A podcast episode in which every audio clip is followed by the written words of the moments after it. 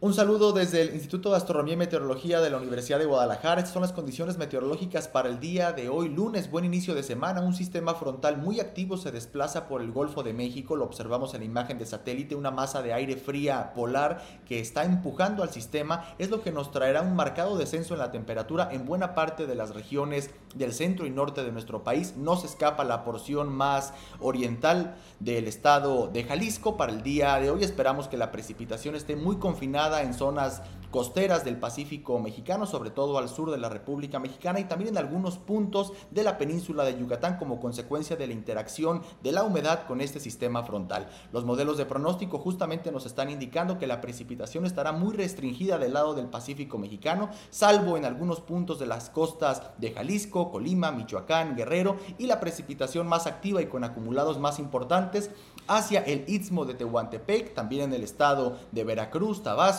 y en las zonas montañosas de Chiapas con acumulados puntuales superiores a 20 milímetros. Para el día de hoy por la tarde, aquí en el área metropolitana de Guadalajara, esperamos temperaturas máximas entre los 25 y los 26 grados Celsius, tiempo muy similar hacia los altos, hacia el norte del estado, algo de viento hacia altos sur y altos norte como consecuencia indirecta del paso del sistema frontal, algún chubasco, alguna tormenta eléctrica de manera muy puntual, sobre todo confinado en zonas montañosas al sur del estado y hacia la costa, donde las temperaturas permanecerán bastante es decir, en la costa no, no, sentirán los efectos del paso de esta masa de aire polar. Para el día de mañana muy temprano es cuando sentiremos la disminución en las temperaturas mínimas. En altos norte llegaremos a temperaturas de un solo dígito, mínimas entre 7 y 8 grados Celsius.